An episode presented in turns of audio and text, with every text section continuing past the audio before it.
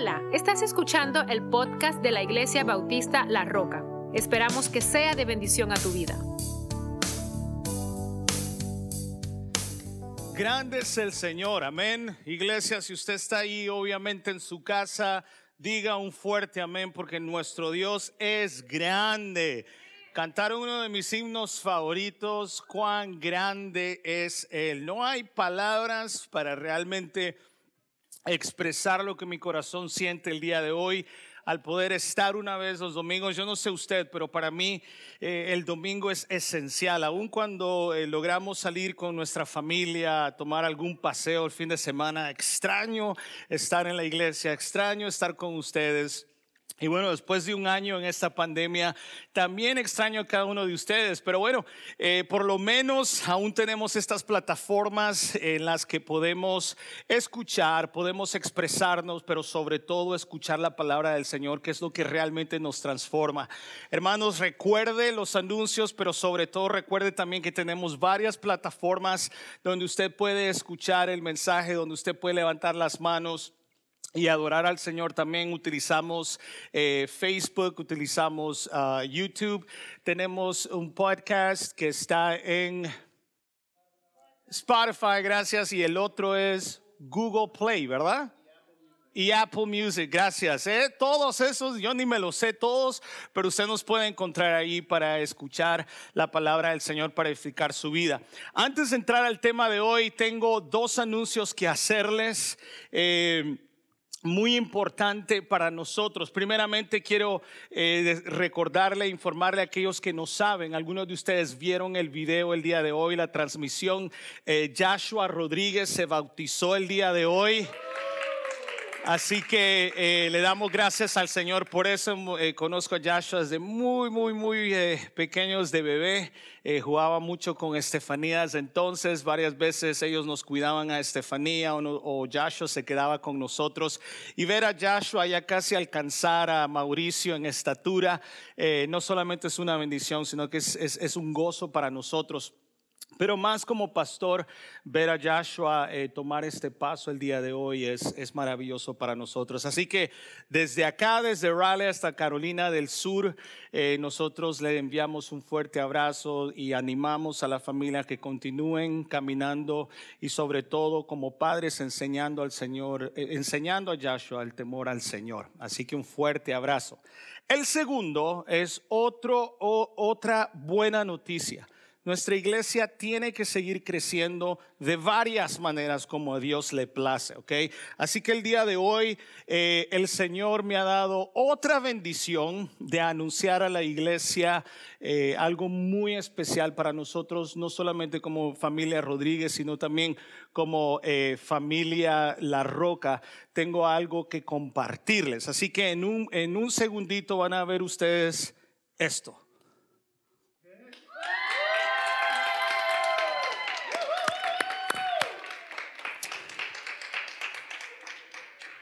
Y, bueno, el, el pasaje bíblico, Carolina y Danielito están esperando su primer bebé. Así que hemos sido testigos de las pruebas, hemos sido testigos de las lágrimas, hemos sido testigos de todo lo que ellos han pasado, pero hemos sido testigos sobre todo del poder del Señor el Señor nunca, nunca, nunca rompe sus promesas. Así que nos unimos a ellos en esta, en esta gran alegría, en esta bendición. Yo lo supe hace tres semanas, casi un mes atrás, y, decía yo, esta semana es. Y me decían, no, tenemos que esperar otra semana. Y yo, oh, esperar otra semana. Y decía, esta semana es, no, y otra semana. Pero bueno, ahora sí podemos hablar. Ya estamos esperando. El día de ayer nos dimos cuenta también que el, el varoncito Inciarte viene pronto también. Así que no sabemos si, el, si es, niña o varoncito duque, pero de todas maneras la iglesia está muy contenta, muy bendecido y sobre todo esperamos con brazos abiertos. Esa es la generación, hermanos, que en algún momento también van a servir en la iglesia. Así que, ¿qué le parece si oramos desde acá? Reciba una, eh, un fuerte abrazo, esposos duque, familia, les amamos y estamos muy contentos. Nos unimos unimos con ustedes en esta alegría. ¿Qué le parece si oramos? Le damos gracias al Señor por esta gran noticia, estas noticias, pero también oramos para recibir la palabra del Señor. Padre, el día de hoy nos acercamos a ti humildemente, muy agradecidos, Señor, por todo lo que has hecho en nuestra vida. Señor, tu poder es grande, eh, tu amor es, es, es enorme, tu misericordia, Señor, tu mano nunca se ha cortado, Señor. Gracias por quien tú eres en nuestra vida. Gracias porque no hay otro Dios como tú, no hay otro Dios quien salve, no hay otro Dios que pueda hacer milagros, Señor, como tú lo haces, Señor. Pero sobre todo, Señor, Ayúdanos que tu Santo Espíritu nos guíe siempre, Señor, a hacer tu voluntad, a escudriñar tu palabra, Señor, y que el día de hoy esta palabra caiga en esa tierra fértil que pueda dar fruto, Señor, y que aquellos que puedan ver nuestra actitud, nuestro estilo de vida, puedan verte a ti. Gracias, Señor, por este momento. En Cristo Jesús te damos las gracias. Y el pueblo de Dios dice, amén. Denle un aplauso fuerte al Señor, por favor.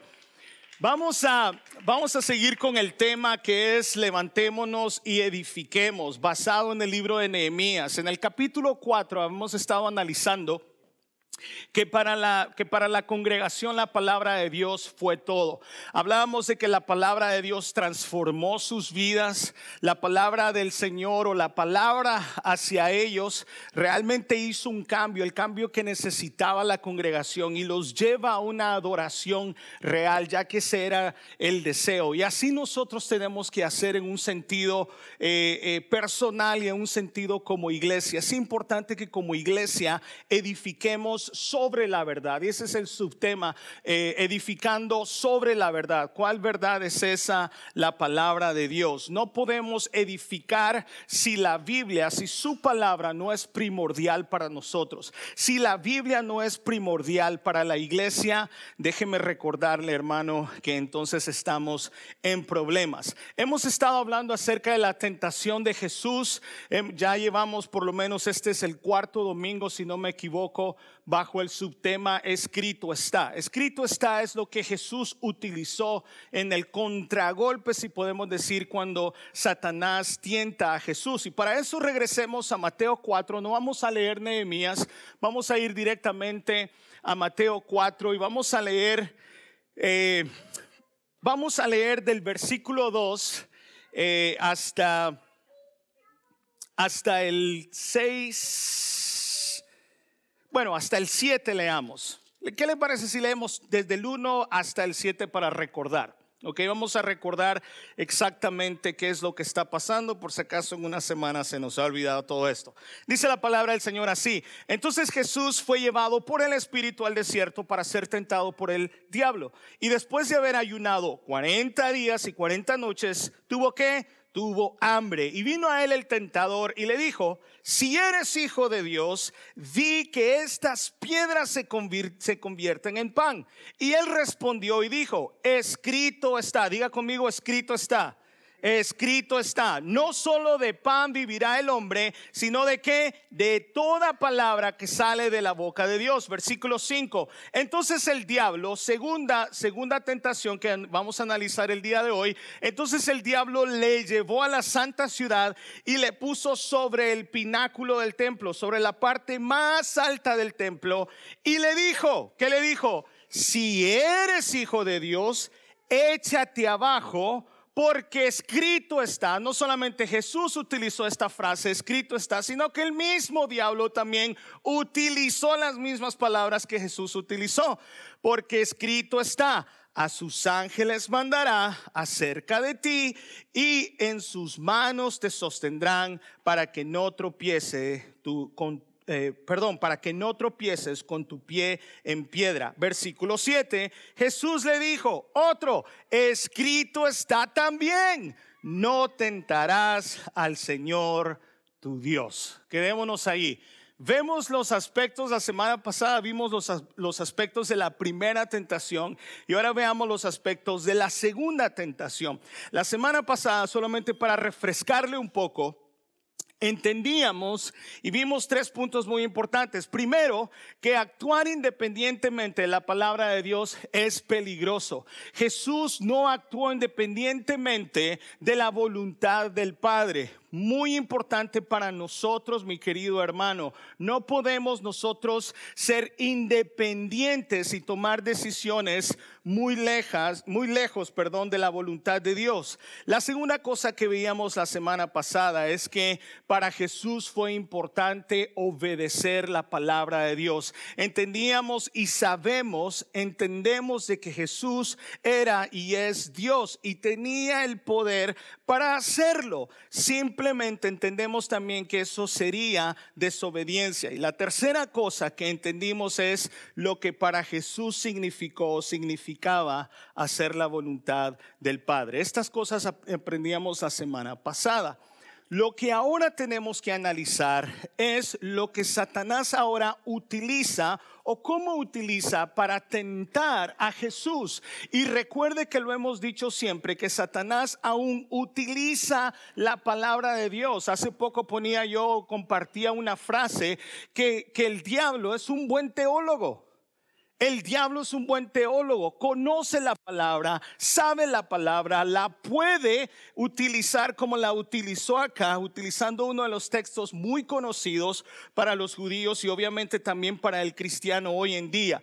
Al no poder inducir a Jesús, o sea, a rebelarse contra la voluntad de Dios, el diablo procede a tentar a Jesús a que pruebe el amor y el poder del Padre Celestial. Primeramente el diablo le dice, ok, tú tienes poder, tú dices que eres hijo de Dios, tú dices que, que, eres Dios, que tú tienes poder, simplemente si tienes hambre, ya que el Padre no está proveyendo para ti, entonces utiliza tu poder, trae atención hacia ti y convierte este, estas piedras en pan. Ya que eso no sucedió, ya que eso no sucedió, esta vez entonces el diablo y le lleva a la parte más alta del templo y lo pone súper, súper alto y le dice, ok, ya vimos una necesidad. La necesidad primera es que Jesús tenía hambre. Trate de aprovechar esa necesidad para desviar a Jesús del propósito del Padre. Pero en la segunda ocasión, entonces él trata de crear una necesidad. En la primera entendemos que estaba la necesidad, reitero, y en este caso ahora el diablo quiere crear una necesidad en Jesús. El diablo con esperanzas de dañar la misión de Jesús y desviarlo de la voluntad del Padre, incita a Jesús con la frase, como todos decíamos la semana pasada, si eres hijo de Dios, lánzate. Si eres hijo de Dios, lánzate. Tú dices que tienes poder. Vamos a ver si no lo hiciste la primera vez, no quisiste revelar ahora. Entonces ahora que el amor y la protección del Padre entonces te pueda proteger. Demuestra al mundo que eres hijo de Dios. Demuestra al mundo que eres hijo de Dios. Todo el mundo aquí no cree que eres el Mesías. Todo el mundo acá está dudando de ti. ¿Qué te cuesta lanzarte? Si la Biblia dice que Dios te va a proteger, no te cuesta nada lanzarte. En la primera tentación ya existía una necesidad y Satanás trata de aprovecharse de ella. Sin embargo, en la segunda o en esta ocasión, el diablo crea una necesidad y y para que fuera más convincente, utiliza la Biblia. Para que sonara más bíblico, para que sonara más cristiano, entonces utiliza la Biblia. Mi hermano querido, es importante que nosotros analicemos, que nosotros escarbemos en la palabra y entendamos cuál es la voluntad del Padre. Entendemos que Satanás está utilizando la Biblia también. Wow ahora estoy en problemas. Porque si no estudio la Biblia, no solamente puedo defender o hacer un argumento, sino que también no sé cómo me voy a defender ante la tentación del diablo. Si Jesús vivía solo por la palabra, entonces Satanás trata de rematarlo con la palabra. Satanás le dice, pon la palabra de Dios a prueba. Comprueba de que es cierto. Si no utilizas tu poder, entonces utiliza el del Padre. Comprueba de que la, de que la Biblia es verdad. Jesús orando dijo, tu palabra es qué? Tu palabra es verdad. ¿Cuántas veces nosotros, la Biblia dice, y si la Biblia dice, así tiene que ser? ¿Cuántos de nosotros hemos vivido así? Si Dios dice que me va a cuidar, así tiene que ser. Si Dios dijo esto, así debe de ser. Y Satanás utiliza esta parte tan importante en la vida de Jesús. Y lo hace hoy en día. Jesús llega también a los judíos, los judíos no lo aceptan como Mesías. ¿Qué prueba más grande para probar y, para hacer sentir mal a los judíos y decir yo soy el Hijo de Dios y por tanto yo me voy a lanzar, yo le voy a probar a todo el mundo que yo sí soy Hijo de Dios? En la historia, si usted lee algunos de los historiadores, eh, principalmente Josefo, Josefo habla de dos hombres que trataron de hacer cosas grandes para comprobar poder, tratar de engañar personas. Uno de ellos, eh, escribí el nombre aquí, Teudas, tomó un grupo del templo y los llevó al río Jordán y trató de separar las aguas. ¿Le suena familiar eso? Le dijo al grupo, señores, yo tengo poder, yo puedo. Me imagino que quizás estaba en una escuela dominical, ¿verdad? Y entonces hablaron de Moisés y, el poder que utilizó Moisés en ese momento. Quizás se paró y dijo, yo puedo hacer lo mismo. Venga conmigo, iglesia, les voy a enseñar. Y trató y no funcionó. Hubo también eh, un egipcio, un tal egipcio en ese tiempo, que anduvo diciendo que, que si él gritaba, las murallas de Jerusalén se iban a caer. Y trató, y no sucedió. Y hay un tercero, si nosotros vamos a Hechos 8:9, vamos a entender también y nos vamos a acordar de un pasaje muy famoso. Vea lo que dice Hechos 8:9. Dice, pero había un hombre llamado Simón que antes ejercía la magia en aquella ciudad, y note bien, y había engañado a la gente de Samaria haciéndose pasar por algún grande. Desde, desde, desde, la primera tentación a la segunda que estamos viendo, estamos viendo algo en común. Y es que el diablo quiere ver milagros. El diablo quiere ver, el diablo le, le, encanta estas, eh, eh, eh, estos milagros, estos, estas cosas grandes que Jesús hacía. Y solamente quiero hablar de dos aspectos el día de hoy. El primero, mi querido hermano, quiero hablar del sensacionalismo. El sensacionalismo, me cuesta pronunciarlo. Sensacionalismo. Sensacionalismo. Dígalo conmigo, sensacionalismo. Ya ve que no soy el único, ya ve que no soy el único. Siempre apela a la carne. Las personas están siempre dispuestas, escuche bien esto, las personas están siempre dispuestas a creer siempre y cuando vengan acompañados con hechos o con cosas fantásticas. ¿Qué le parece? Hoy en día, si hay, si hay milagros en una iglesia, se llena. Hoy en día, si hay campañas de sanidad, no hay menos de 400, 300 personas, se llena. Porque les encanta estos milagros, porque quieren ver si ese milagro va a ser bueno para ellos. Si necesitan dinero, creen que Dios va a derramar, va a tirar oro. Es increíble ver cómo hoy en día hay charlatanes que están, están dejando caer oro. Y me da coraje porque no nos llaman para ir a traer oro. Solamente ellos. La gente está dispuesta a creer siempre y cuando haga algún tipo de milagro, algún tipo de acción, algo maravilloso, algo sensacional. Por eso nos gustan tanto los, los, los conciertos cristianos, porque es sensacional, porque sentimos el bajo y nos golpea el pecho, pum, pum, pum, pum, pum, porque son, wow, grandes, suenan bien, hermoso, eh, instrumentos de miles y miles de dólares. El humano siempre anda buscando este tipo de situaciones.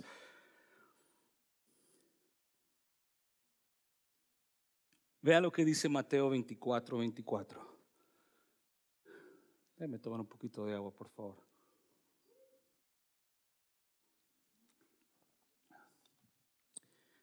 Vea lo que Jesús nos, nos está advirtiendo. Porque se levantarán falsos que Cristos, tal como los, estos hombres que estábamos hablando y como Simón. ¿Y falsos qué? Profetas y harán grandes qué? Señales y prodigios. ¿Verdad que no dijo, iba, verdad que no dice iba a ser fake? No, la Biblia dice que sí lo van a hacer. Hay personas que me dicen, ¿y si pasa, pastor? Pues, pues va a pasar. La Biblia dice que puede suceder. Pero fíjese bien, de tal manera que engañarán, si fuere posible, ¿a quién? Aún a los escogidos aún a los escogidos engañan. No, no, pastor, yo vi como una pierna le creció, pero nunca caminó. No, no, pastor, yo vi como de repente un, brazo, con razón cuando tiraba jugaba béisbol, no, no, no, no tiraba recto, porque una, un, un brazo más largo que la otra. Siempre aún los escogidos buscando este tipo de señal este tipo de circo. Y el diablo está tratando de poner a Jesús en la misma posición. Jesús, necesitamos un show. Pastor, necesitamos algo grande para llenar la iglesia. Ya estamos cansados de escuchar tanto escrito está. Necesitamos algo grande, something big. Ahora, mi querido hermano, como le decía ahora, aunque las señales vengan de Dios, estos no producen fe. Aunque estas señales vengan de parte de Dios, no producen fe. El primer ejemplo podemos verlo en el Antiguo Testamento, en el desierto. ¿Qué hizo Dios? Como les decía hace un par de semanas. De día les ponía una nube. Nada de 10 by 10 tent. Nada de 20 by 30. Nada de...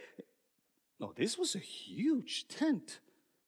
Era una nube que les ponía y, mire, AC. AC natural. Ah, me salí.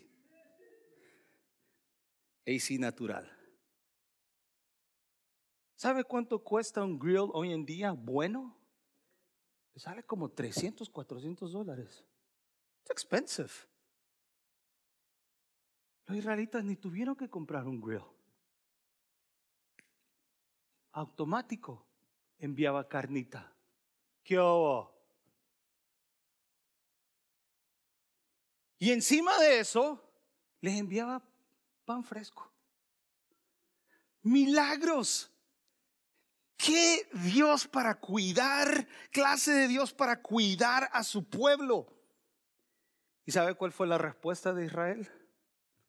Arrogancia, idolatría. Arrogancia, idolatría. Vea lo que nos dice también Mateo 12:39. Los milagros de Jesús también solo endurecieron el corazón de la oposición. Vea lo que dice. Él respondió y les dijo, lea conmigo, la generación mala y adúltera demanda qué? Señal. Pero señal no le será dada, sino la señal del profeta que arrepiéntanse, conviértanse. Pero eh, hoy en día, 2021, si, si no está Todd White, no creo. Si no está Kenneth Copeland, no creo. Si no hay alguien estirando pies, manos, eh, curando, no creen.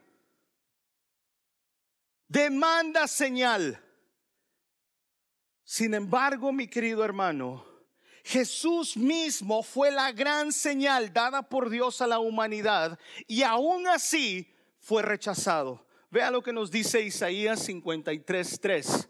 Dice, lea conmigo, despreciado y desechado entre los hombres, varón de dolores, experimentado en quebranto, y como que escondimos de él el rostro, fue que menospreciado y que no lo estimamos.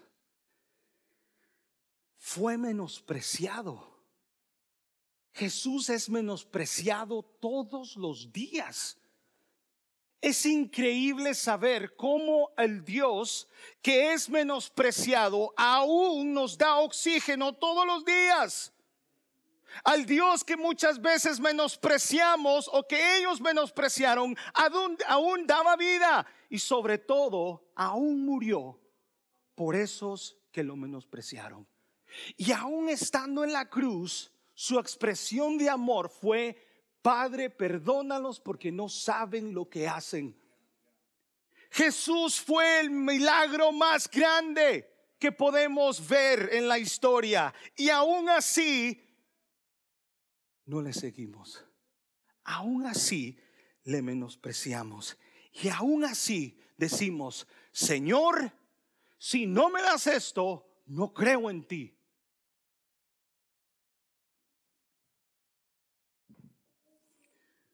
Nunca olvidaré el día que un joven entró a mi oficina, siendo yo aún maestro. Teníamos en aquel tiempo, en aquel tiempo hablo yo como que si fue hace años, eso fue hace poco. Me retiré hace como tres años, ¿no? De, estaba hablando del instituto donde enseñaba. Teníamos horas ministeriales o consejería ministerial y entra un muchacho y nomás sentándose, su primera expresión fue, dichosos aquellos que vieron, que viendo a Jesús personalmente, creyeron. Wow. O sea que si no vemos a Jesús personalmente, no creemos. O sea que llega un momento de que ya no es fe. Tiene que haber una prueba de que Dios sí existe. Si no, no creo. El otro ejemplo que nosotros podemos ver, vea conmigo por favor Juan 6 del 14 al 18. Las mismas personas que vieron a Jesús hacer milagros por un momento y esas mismas quisieron hacerle rey, Aquellas que se quitaron los vestidos y decían, oh sana, y con ramas, oh sana, que, que levantaban las manos y decían, oh sana, este es el rey, bendito, bendito, oh sana, oh sana. Y venía él en un pollino y, la gente lo recibía. Esa misma gente, vea lo que hizo. Vamos a leer Juan 6 del 14 al 18. Vea, vea, vea esta parte y después vamos a leer el 12:37. Mire. Aquellos hombres entonces, viendo, presten atención, póngale cuidado, viendo la señal que Jesús había hecho, dijeron, este verdaderamente es el profeta que había de venir al mundo. Wow, wait, go back. Wait. Oh man, this is true. He is the one. Because I see what he's done. Y hoy en día nuestros jóvenes se meten, a, o sea, llenan estos lugares. Usted debería de ver todos estos charlatanes y todos estos profetas, como nuestra, la siguiente generación se mete a esos lugares porque quieren ver esos milagros y dicen, it's true. This is the one. Pero entendiendo Jesús, fíjese bien, pero entendiendo Jesús que iban a venir para apoderarse de él y hacerle rey, volvió a retirarse al monte él solo. Hey, listen, God could have been the king. He could have a, a 20,000 member church. Did I say that right? Right. He could have the biggest church ever. The biggest church. Bigger than the church in Texas, bigger than the church in California and China. He could have the biggest church. Lo querían hacer rey por basado en el milagro, basado en lo que ellos veían. Pero Jesús entendió y dijo, ah, ah, ah, ah, I'm not here to shine. It's my Father. It's faith. It's not about me. La humildad de Jesús. No necesito meterme a este tipo de cosas. Seguimos. Al anochecer, descendieron sus discípulos al mar. 17. Y entrando en una barca, iban cruzando el mar hacia Capernaum. Estaba ya oscuro y Jesús no había venido a ellos. Y se levantaba el mar con un gran viento que soplaba. Nos quedamos hasta ahí. Vea el 12:37. Pero a pesar de que había hecho tantas señales delante de ellos, ¿qué pasaba?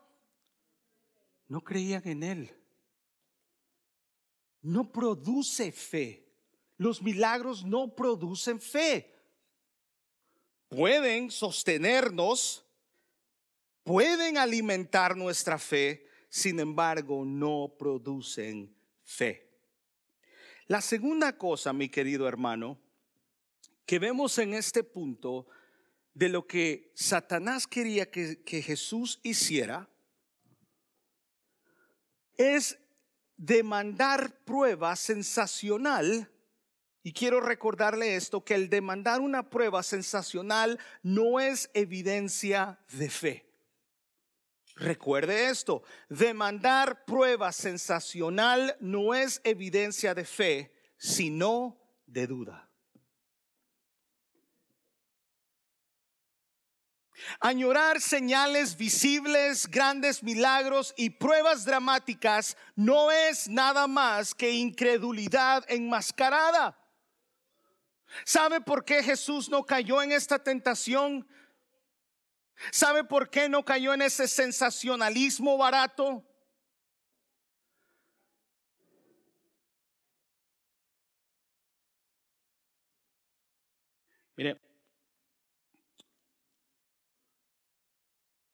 Una vez, o bueno, usted puede ver en YouTube algunos videos de un predicador, un maestro, eh, no sé, un, señor, un señor que está haciendo un show y, y entonces dibuja una línea imaginaria y entonces dice, de allí tú no vas a pasar porque aquí está la línea del Espíritu Santo. Entonces vienen los ayudantes y, de repente cuando ya empiezan a llegar como esa línea, les agarra el yello y se caen. No pueden pasar esa línea. Y este tipo una vez eh, hizo otra línea y entonces hay cientos de personas que vienen y de qué te, te, te, sanó el Señor, porque eh, qué hizo, oh, el Señor hizo esto por mí. Y después va pasando la gente y pasando la gente y pasando la gente y pasando la gente y pasando la gente. Y este tipo hace todo ese tipo de shows y dice que, que sus zapatos están ungidos y, y qué sé yo.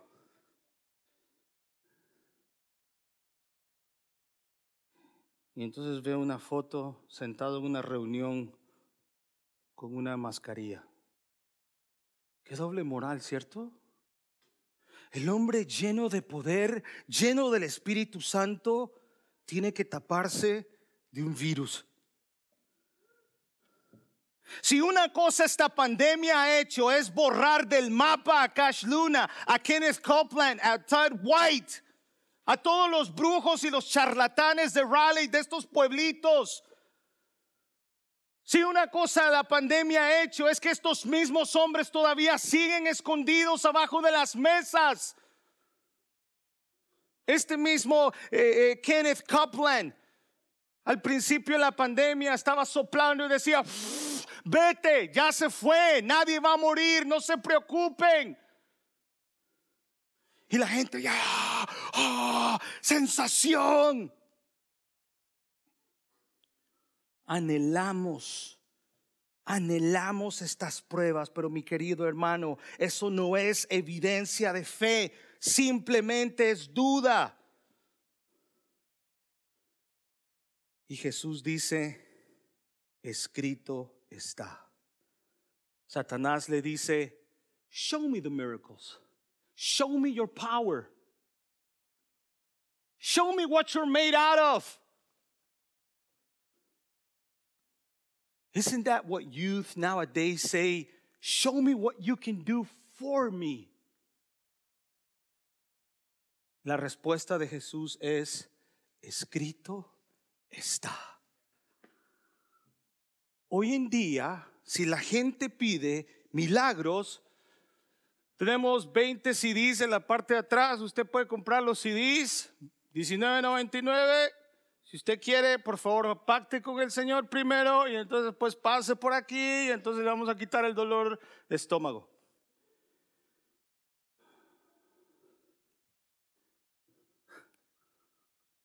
Judas, Santiago, nos recuerda de denunciar a esta gente.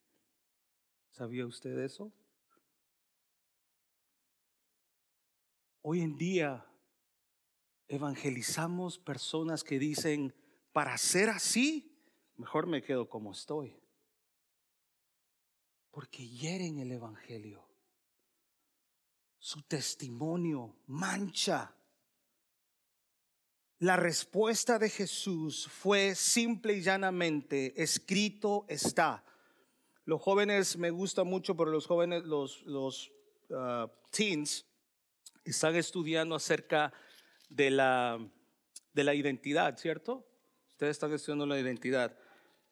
Vea dónde está la identidad de Jesús. Juan 1.1. Escrito está. En el principio era el verbo y el verbo era con Dios y el verbo era Dios. La palabra correcta aquí es logos. Logos. En el principio era el logos y el logos era con Dios y el logos era con Dios.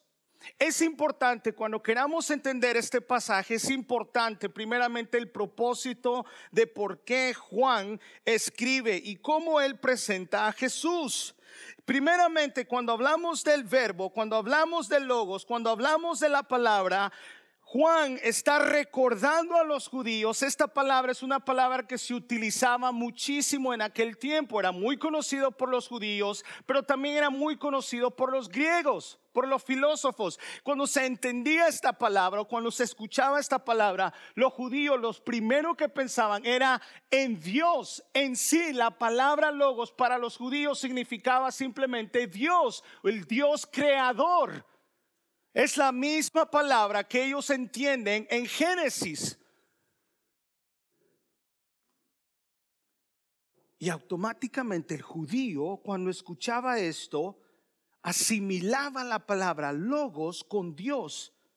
Cuando el griego escuchaba esta palabra, todo lo que era la filosofía, entendía prácticamente de que esta palabra, esta razón, era aquel puente entre lo místico, lo grande, aquel Dios no conocido y el humano, y venía a ser el puente para ellos.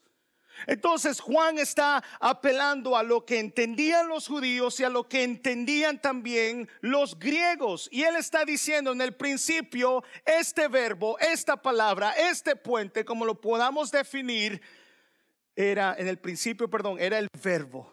Y el verbo era, ¿qué? Con Dios, uno solo. Y el verbo y Cristo y Jesús era Dios. Esa es la identidad. Juan está recordando que a pesar de que él era 100% hombre, perfecto, porque no pecó, porque no hizo lo que Satanás le estaba diciendo que hiciera, pero también era 100% Dios. Nuestros jóvenes necesitan entender que su identidad no es dictada por la sociedad. It's not what they tell you. It's not what society says you are. It's what the Bible says. It's what it's telling you here. ¿Sabe por qué nuestros jóvenes están confusos? Porque escuchan una cosa de los padres, escuchan una cosa de los maestros, escuchan la filosofía, escuchan y leen Harry Potter, leen no sé qué o ven no sé qué en Netflix. Y entonces en la escuela los amigos les dicen otra cosa y de repente, I don't know who I am. I need to go, I really, I need to go to a mountain and find out who I am because I don't know. I don't know.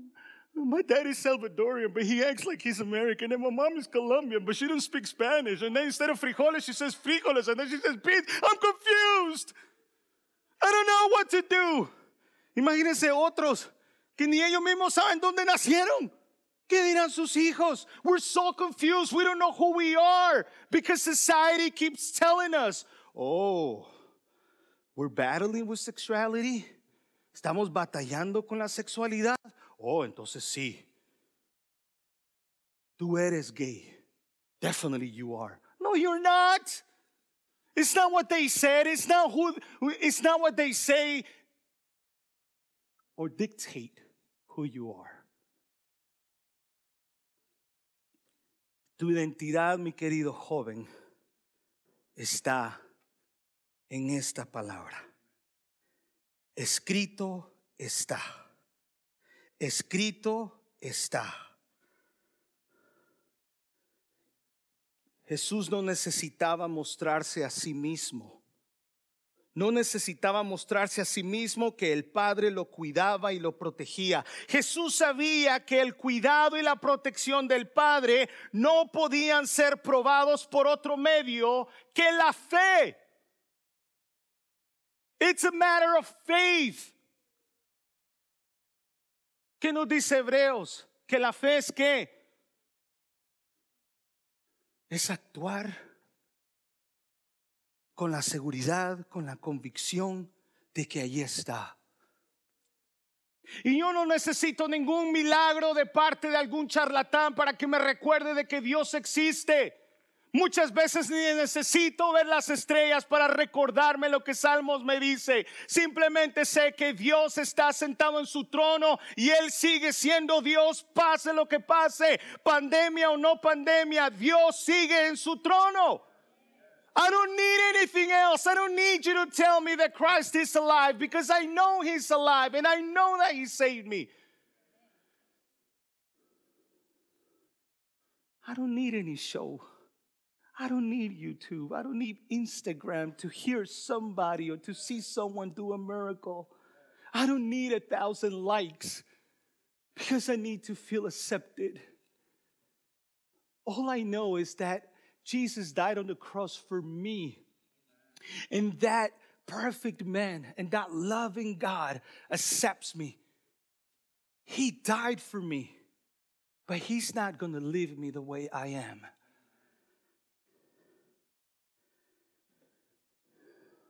¿Qué hago, pastor? Necesito ver. No necesita ver. Necesita escuchar. ¿Cuántos de ustedes escuchan predicaciones todos los días? ¿Cuántos de ustedes se han conectado con el podcast de la iglesia? Gracias. Conéctese, escuche todos los días. Ay, pastor, but every day, every day. Why? Because every day you sin. Porque todos los días usted peca, usted y yo pecamos todos los días y todos los días necesitamos el Evangelio, no una gran hazaña. Dije hazaña, no lasaña. Y algunos, yo sé, a esta hora ya algunos empiezan a ver ese plato lleno de... de pero no solo en lasaña vivirá el hombre. ¿Por qué necesito escuchar, pastor? I don't need to hear every day. Come on, I have things to do. Pastor, come on. Really? Yes, really. Si fuera por mí, todos los días me reuniera con los hombres. Me ha entrado un deseo de disipular a un grupo y levantarlos y sacar misioneros y pastores de acá. Why every day, Pastor? Why every day? ¿Por qué necesito escuchar tanto? Romanos 10, 17 nos dice, la fe viene del oír y el oír por la palabra de Dios. You need Bible every day. You need it constantly. Change your radio station. Oh, we need it. Galatas 3:2. Esto es lo único que quiero averiguar de vosotros. ¿Recibisteis el Espíritu por las obras de la ley o por el oír con fe? We need faith. We need faith. Para edificar necesitamos fe. Para, para, para, para nosotros edificar en esta ciudad, en Raleigh, y queremos edificar alrededor de este lugar, necesitamos fe. No necesito milagros. Yo no necesito hacer milagros de ningún tipo de show. Necesitamos fe y necesitamos escuchar, que la gente escuche, que nuestros jóvenes escuchen. Escrito está. Hay personas que dicen, pastor, ya demasiado, no les diga a los jóvenes que no hacer. Ese es legalismo. No, esa es palabra de Dios. ¿Cómo van a saber si no les digo, escrito está? ¿Cómo van a saber nuestros hijos si no les decimos, escrito está?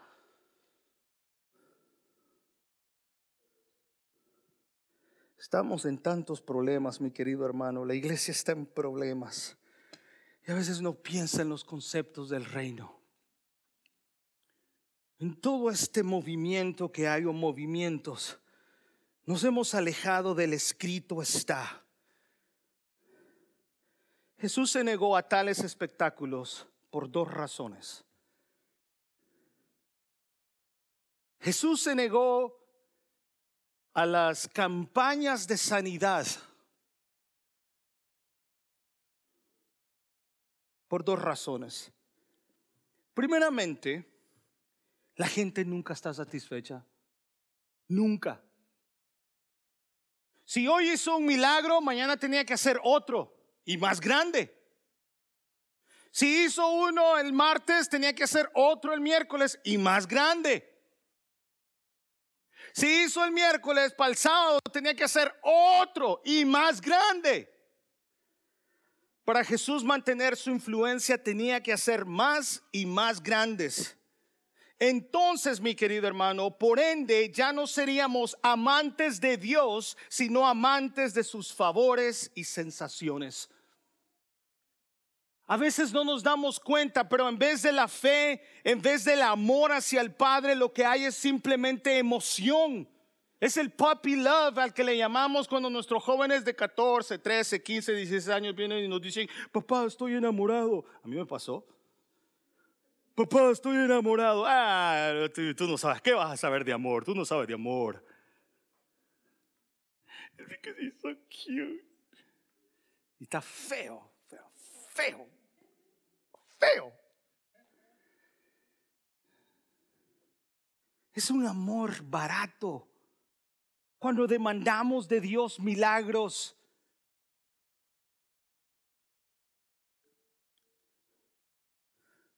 Lo segundo, mi querido hermano, probar a Dios. Probar a Dios es dudar de Dios. Y dudar de Dios es no confiar en Él y no confiar en Él es pecado. Se lo vuelvo a leer por si acaso quiere aprenderse este trabalenguas. Probar a Dios es dudar de Dios. Y dudar de Dios es no confiar en Él. Y no confiar en Él es pecado. Y mi querido hermano, esto es exactamente lo que Satanás quería hacer ¿Se imagina el momento que Jesús hubiese desobedecido? Ya entonces dejaba de ser un ser perfecto, un ser divino. Entonces no podía ir a la cruz. Satanás trató tantas veces de que Jesús no fuera a la cruz.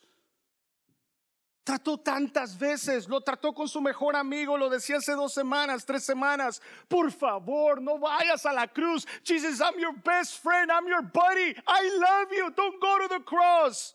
It's dangerous. I don't want to see you hanging from there. Please, I'm your buddy. I'm your BFF. I don't want you to go to the cross. Please don't. Pues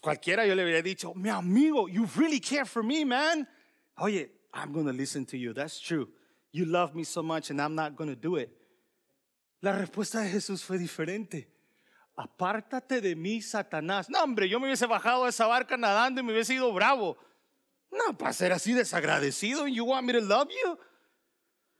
Satanás todo el tiempo tratando de desviar a Jesús del propósito. ¿Qué hubiese pasado si Jesús no hubiese muerto en la cruz por nosotros?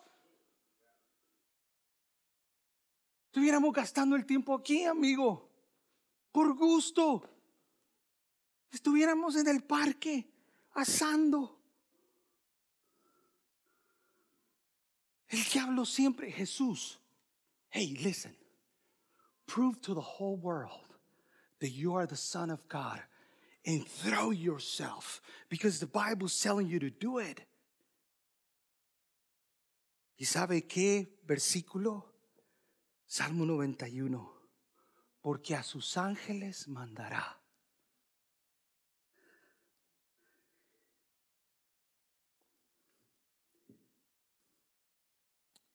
Jesús una vez más.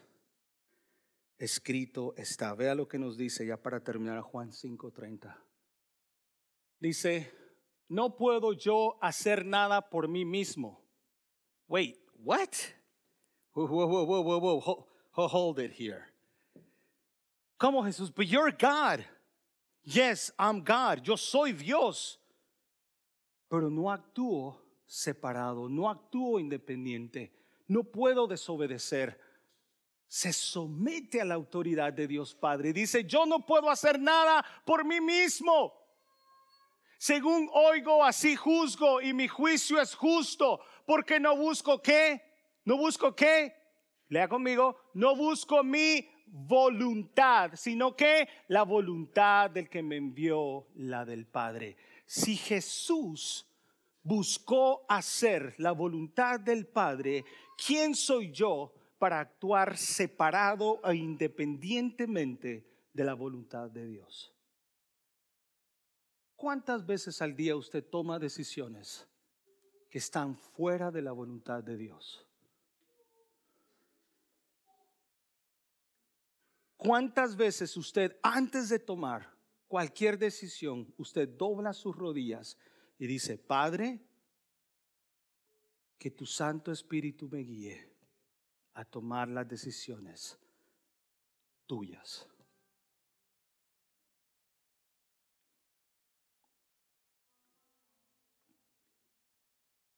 Si Jesús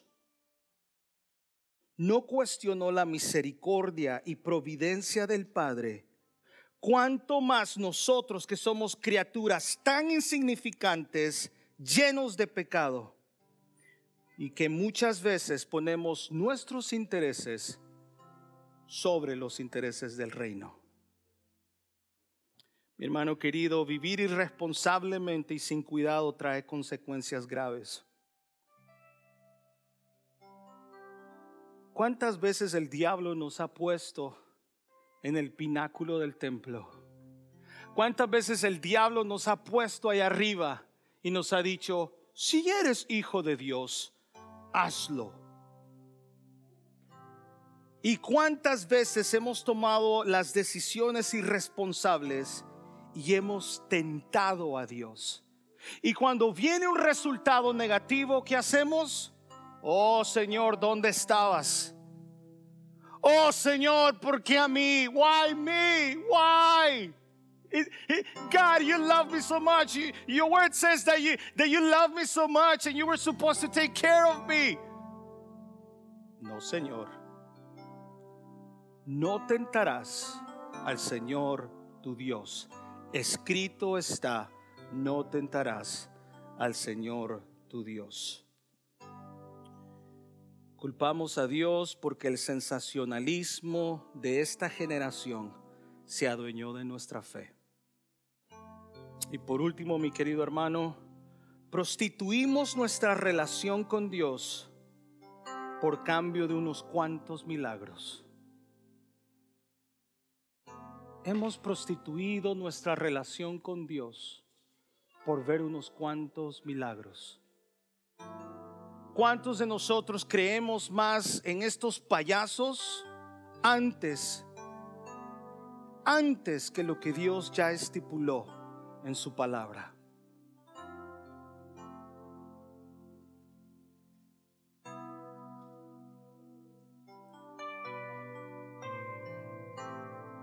Escrito está, no tentarás al Señor tu Dios despreciado y desechado entre los hombres, varón de dolores, experimentado en quebranto y como que escondimos de él su rostro, fue menospreciado y no lo estimamos. ¿Menosprecia usted a Jesús todos los días? ¿Pide usted señales, milagros para usted seguir creyendo en Jesús? Mi pasaje favorito, uno de mis pasajes favoritos fue la expresión de Job. Jehová dio, Jehová quitó. En todo esto Job no pecó. En todo esto, la expresión de Job fue, si no me sanas, entonces realmente no existes.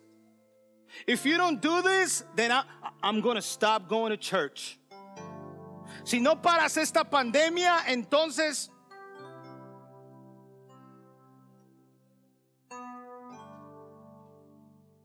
Jehová dio, Jehová quitó. Y quitar, mi querido hermano, es lo que más nos duele.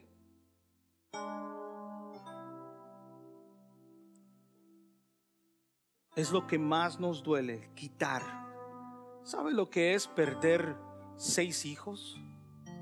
No, hombre, si ahora abrazamos al nuestro o a los nuestros y no los soltamos.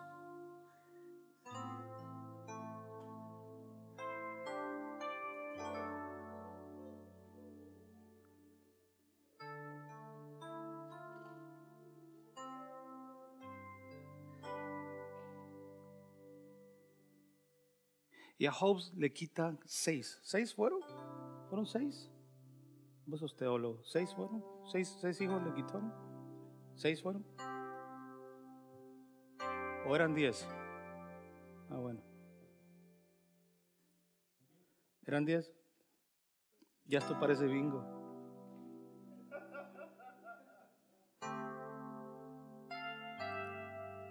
Si uno se nos cae y se nos, se nos parte la cabeza, ya estamos llorando. Ya estamos, hermano, tengo una alcancía en la casa, pastor, ore por mí. Imagínense lo que es ya perder todos y morir de una manera trágica. Nada de que se enfermaron y murieron por el COVID. Luz aplastó el techo donde estaban comiendo. Y Job dice, Jehová dio, Jehová quitó. Sea el nombre de Jehová bendito. Eran diez, diez. Come on, diez.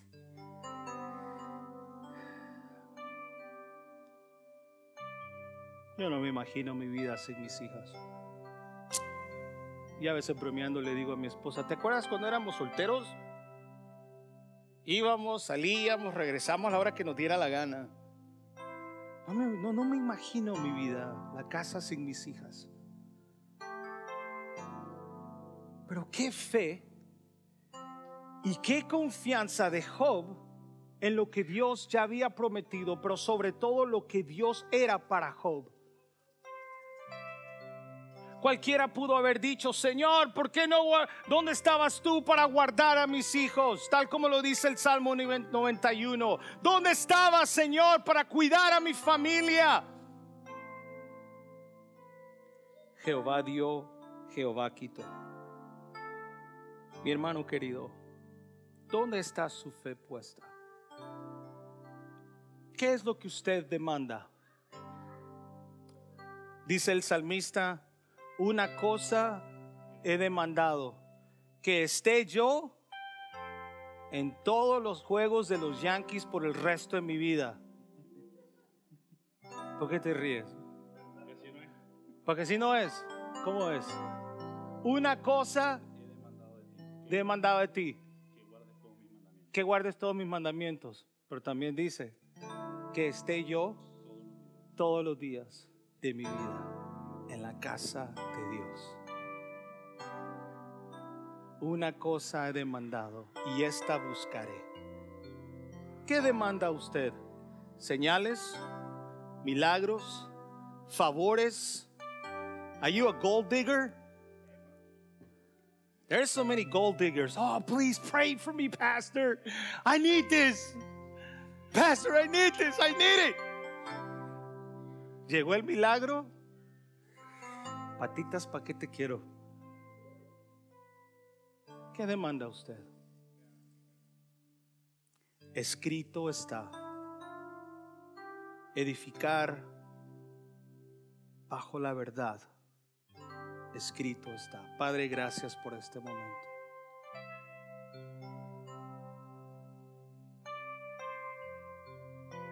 Gracias Señor por quien tú eres. Gracias Señor porque tu Espíritu Santo nos guía, Señor. Abre nuestros ojos a reconocer que la salvación es más que suficiente. A reconocer, Señor, que aunque cortes el oxígeno, que aunque me quites aquellas cosas palpables, Señor, tú sigues siendo Dios y que tu salvación nadie me la puede o nadie la puede arrebatar porque depende de ti. Gracias Padre por nuestra iglesia, por nuestra congregación. Gracias Señor porque gozamos ahora de la salvación que tú nos has dado, que no depende de mis hechos, sino que depende de ti, Señor, de tu obra en la cruz. Ayúdanos, Señor, que cuando llegue ese momento de tentación, de prueba, yo pueda ir a tu palabra y decir, escrito está. En Cristo Jesús. Amén. Hermanos, si usted quiere escribirnos, si quiere comunicarse con nosotros o conmigo, mi dirección electrónica es alex arroba y larga b de Iglesia Bautista. Una vez más, alex arroba larroca.org. Que el Señor le bendiga y que tenga una excelente semana. Gracias por escucharnos. La invitación es para que nos sigas en nuestras redes sociales en Instagram, Facebook y YouTube como arroba y roca. Que Dios te bendiga.